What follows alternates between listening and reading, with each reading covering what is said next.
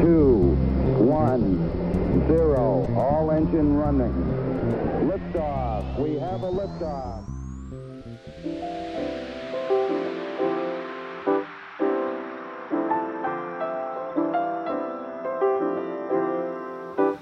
Buenos días por la mañana, hoy es jueves 26 de mayo y son las 7 de la mañana.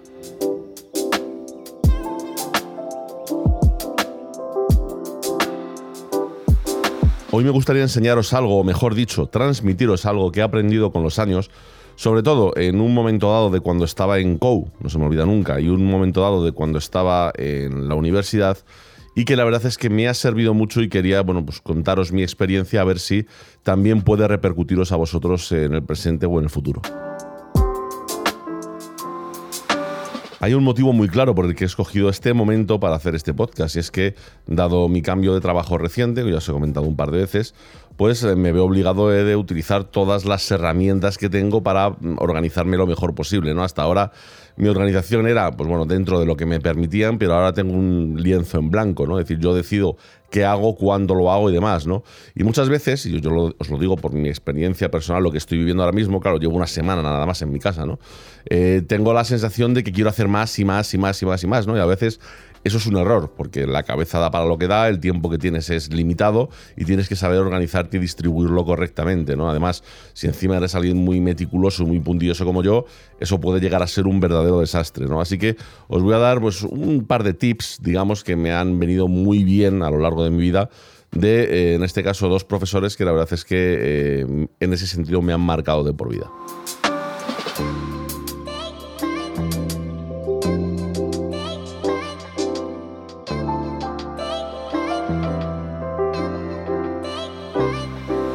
El primer tip eh, me lo dio el Vareta. El Vareta era un profesor que teníamos que, mm, de física y química, tan desde BUP hasta COU, ¿no? que le llamaban así mucha gente de forma errónea pensando que era porque le gustaba bastante el vino, que, es, que era verdad, pero tampoco era una cosa exagerada, sino por, un, eh, por un, antiguo, una antigua serie que había de un detective que se llamaba Tony Vareta. Entonces de ahí le venía realmente el, el, nombre porque se parecía así mucho físicamente y la forma de hablar, porque era así como muy pasado, muy tal, muy cual. Y la verdad es que era, era un tío, a mí me caía muy bien, a mí honestamente me caía muy bien. Es verdad que impresionaba un poco porque era un tío que lo mismo estaba muy alegre, que se ponía muy serio, ¿no? Es decir, tenía esos pequeños prontos, sobre todo, claro, imagínate, ¿no? Rodeado de chavales dándote por saco mientras tú intentas explicar algo que consideras, ¿no? Que pueda ayudarles para el resto de su vida, pues tiene que ser difícil. Tiene que ser difícil porque además a este no le gustaban mucho las tonterías en el sentido de que mm, él todo lo que intentaba enseñarte eran cosas que te podían ser útiles. Él se saltaba a propósito ciertas partes del temario porque decía, mira, esto esto no le importa a nadie, ¿no? Vamos, vamos a reforzar esto otro que a, que algunos os puede venir muy bien en el futuro, ¿no? Entonces, eh, este nos hizo una jugarreta, por, poderlo, por decirlo de alguna forma, la verdad es que nunca podré estar más agradecido, ¿no? A que me haya pasado. Y es que, claro, si hay algo que eres cuando tienes 15, 16, 17, 18 años, es impaciente. O sea, eso es así. Y muchos seguimos, seguimos teniendo casi 40 años y seguimos siendo impacientes en mayor o menor medida, ¿no? Entonces, eh, es muy difícil explicarle a alguien cómo, por qué puede ser tan beneficioso tener un poco de paciencia, ¿no?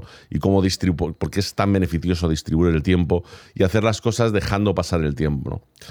Y lo que hizo fue muy sencillo, es decir, nosotros eh, llevamos todo el curso dando toda la parte pues, que corresponde a lo que suele ser mecánica, ¿no? Lo típico, lo típico de un péndulo, la cajita que cae por la rampa, energía cinética potencial y elástica, eh, bueno, pues ese tipo de cosas, poleas, lo típico, ¿no? Que se estudia en física pues de toda la vida de Dios.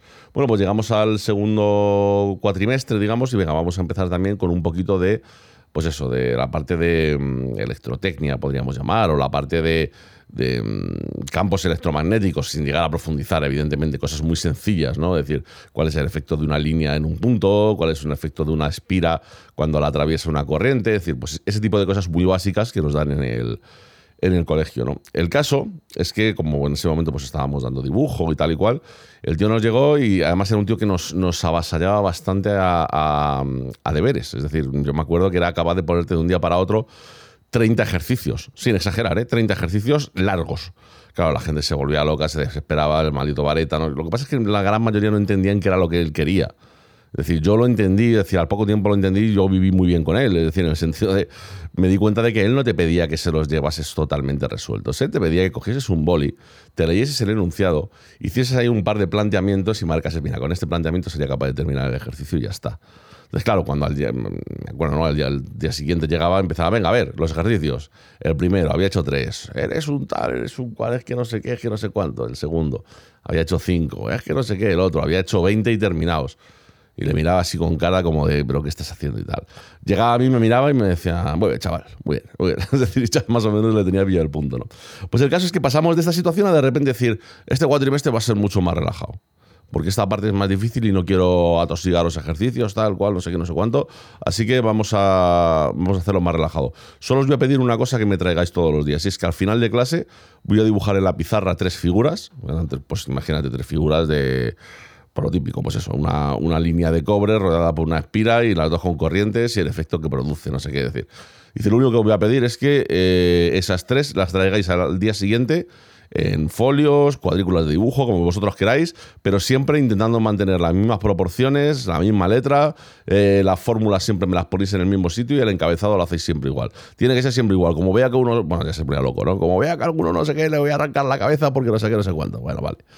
Entonces el caso es que, bueno, pues que empezamos a hacerlo y la verdad es que sin importancia. De hecho era, era guay porque yo cogía, me lo copiaba en un cuadernillo, llegaba a mi casa y como además a mí me encantaba el dibujo lineal, me lo cogía, me lo tiraba con Rotring, hacía no sé qué, le ponía un título así súper guay como entre dimensiones, hacía mis, pues mis mierdas, ya me conocéis, ¿no?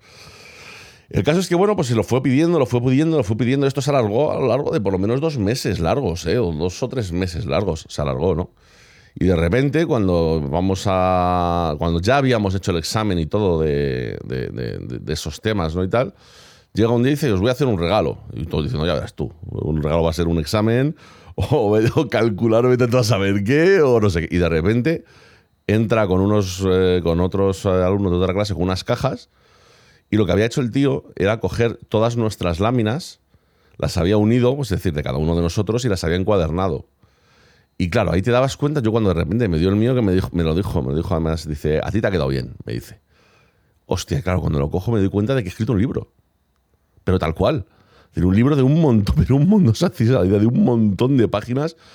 Pero claro, como cada día solo tenías que hacer tres, Joder, era una cosa, eh, no costaba nada, es decir, te costaba 10 minutillos y lo dejaban niquelado. Me acuerdo que hasta, de verdad, o sea, decir, esto, esto es que lo recuerdo, ¿no? Hasta el más malote de clase quería llevarlo hecho, ¿no? Porque decir, para una vez en mi vida que puedo llevar los, deberes hechos.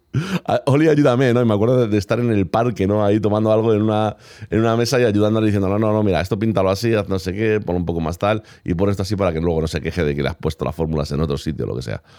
Y coño, cuando de repente te lo han encuadernado, dices, Dios mío, Dios mío, si es que no me ha costado nada. Es decir, claro, te pones en situación y dices, es que me conozco, me conozco. Y si esto lo hubiese hecho de cualquier otra forma, me lo hubiese hecho prácticamente el tirón. Me lo hubiese puesto en dos tardes y lo hubiese hecho. Y claro, cuando te pones en dos tardes, pues si había, yo no sé cuántas figuras habría, pero había muchas.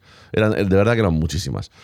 Claro, si te pones en dos tardes, sí, las primeras 20 las haces seguramente bastante bien de la 21 a la 50 dices, bueno, esto entre el grueso de todo lo que hay aquí ni se va a notar que están dibujadas que me tiembla la mano. Es que da lo mismo y la fórmula, pues bueno, las pondré más o menos de la forma más sencillita posible, ¿no? Y títulos, no se ven los de los títulos de las páginas intermedias, no vale la pena.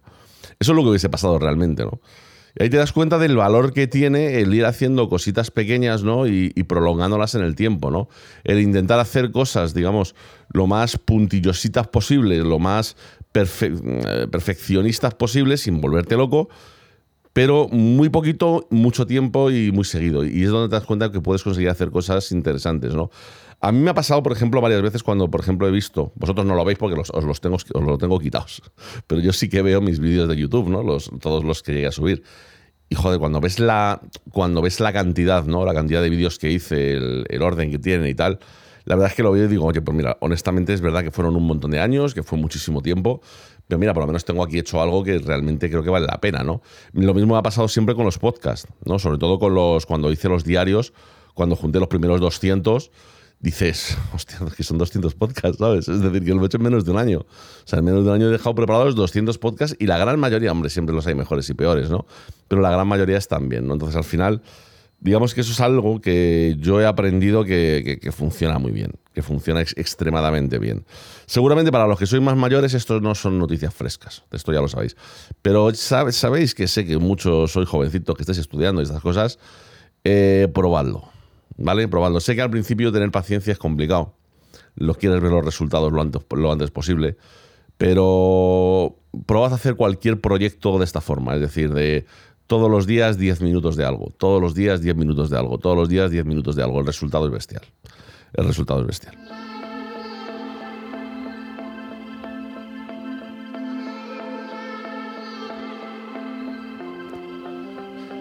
Y la segunda enseñanza la aprendí en la tercera hora de clase de la universidad, para ser exactos. Es decir, yo entré en la universidad un día, tuve primero física, ya os lo conté hace poco, además era esa clase de física, Después tuve álgebra con. ¿Cómo se llamaba el de álgebra?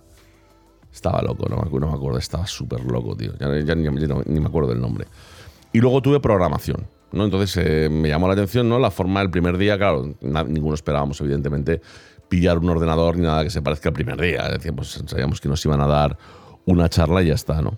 El caso es que, bueno, pues nos dio la explicación, ¿no? De, de qué es programar, ¿no? Entonces, bueno, se ponen a dar la explicación y honestamente, eh, os, lo digo, os lo digo de verdad, la explicación no fue buena, en absoluto. Es decir, fue una explicación mediocre tirando a muy mala. ¿Vale? A muy mala. O sea, es decir, el primer día se te pone a hablar de bits, de memoria y tal, y dices, para, para, para, para, si no sé ni lo que es programar, como aquel que dice, ¿no? Desde primer, yo, por dentro me decía, pero ponme un ejemplo de algo, por Dios. Quiero ver a lo que te refieres. ¿Sabes? Sí, sí, sí, todo lo que me estás poniendo en la pizarra está guay. Pero al final de la clase hice una reflexión que fue la que al final me ha ayudado mucho, ¿no? Y es que programar básicamente es convertir un problema muy grande en muy complicado, evidentemente, en muchos problemas muy pequeños y muy fáciles. Y te das cuenta de que es verdad, de que es absolutamente así. Todo el que desarrolla, todo el que programa sabe que al final de eso se trata. Se trata de decir, ¿cómo puedo hacer esto? Y lo que tiene que hacer tu cabeza es ser capaz de dividirlo en montones de pequeños pasos y que además te permitan hacer las cosas de forma mucho más sencilla. Esto, ¿vale? Que podría quedarse aquí como una, mira, una buena lección de Oli de programación, a pesar de que no es desarrollador, ¿no? Esto se puede utilizar para otras cosas y es donde realmente a mí me parece que vale la pena, ¿no? Y es que lo podéis utilizar para el resto de vuestro día a día, vuestro trabajo y demás si hay algo que voy a recomendar siempre, os lo digo porque esto, por los trabajos que he tenido, ha sido siempre, siempre igual, ¿no? Yo cada vez que inicio un proyecto, cada vez que inicio, tengo que hacer una cosa, joder, esa apabullante. Eh, bueno, era, ¿no? Ahora estoy en mi casa, estoy más a gusto que todas las cosas, ¿no? Haciendo mis, mis cosas. Era apabullante. Siempre tiene un momento que dices, madre mía, la que tengo que liar ahora. Meterme a hacer esto, ¿no? O sea, es decir, cuando te coges una hoja de de datos en blanco, una bomba API, que no, que no tiene mucha cosa, ¿eh? pero, pero es que se tarda. Es decir, y de ahora me la tengo que rellenar entera y buscando cada campo en cada sitio, ya verás tú, ¿no? Esas tareas que pueden parecer titánicas y que la verdad es que se tardan muchísimas horas, hay una forma realmente de conseguir hacerlas más o menos bien y que no sean tan pensadas. Y, tienes que jugar con tu mente, básicamente. Y es eh, dedicar los primeros 10, 15, 20 minutos o una hora, si hace falta de la tarea, a descomponerla a decir, vale, espérate un segundo, espérate un segundo, voy a rellenar una hoja de datos de una bomba, ¿no? Vale, venga, ¿cuál es el trozo? Entonces te coges, te coges una copia o lo que sea con un rotulador y dices, venga, a ver, ¿cuál es el trozo que voy a rellenar que me lo va a dar no sé quién? Este, y te lo marcas. ¿Cuál es el trozo que voy a necesitar esta información aquí? ¿Dónde está la información que voy a necesitar de aquí? Pues estará allí. Dedicas una hora a un trabajo que es muy fácil porque realmente el saber a priori de dónde van a salir las cosas, generalmente sabes cómo hacerlo, no tiene mucha historia, ¿no? Pero la realidad es que cuando luego haces este ese trabajo, de repente ya no tienes que hacer una hoja de datos, por ejemplo. De repente tienes que hacer 20 tareas.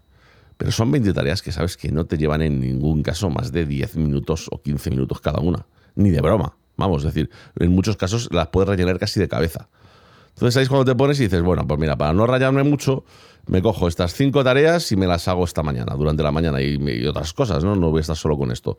Te coges, lo pones, lo haces y ya está. Y por la tarde dices, mira, como ya avanza la hoja de datos, voy a hacer estas otras cuatro. Y cuando te quieras dar cuenta, en dos días has terminado algo que para ti pues era un muro que no tenías ninguna ganas de saltar ni en esta semana, ¿no? Es una cosa que, a ver, suena muy de niños, suena muy como de ponte a estudiar por trocitos, ponte. Pero esto yo os lo digo más para el trabajo, ¿no? Es decir, para el trabajo sí que se nota mucho.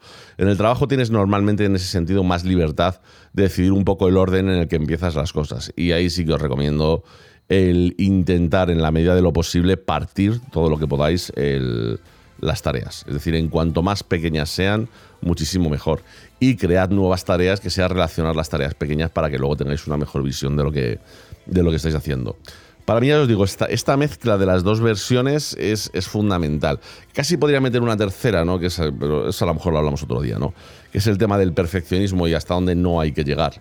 ¿Sabes? Ese perfeccionismo, que el perfeccionismo sea un 9, nunca un 10. ¿no? Es súper interesante. Pero bueno, eso ya yo creo que lo mencionamos en, en otra ocasión.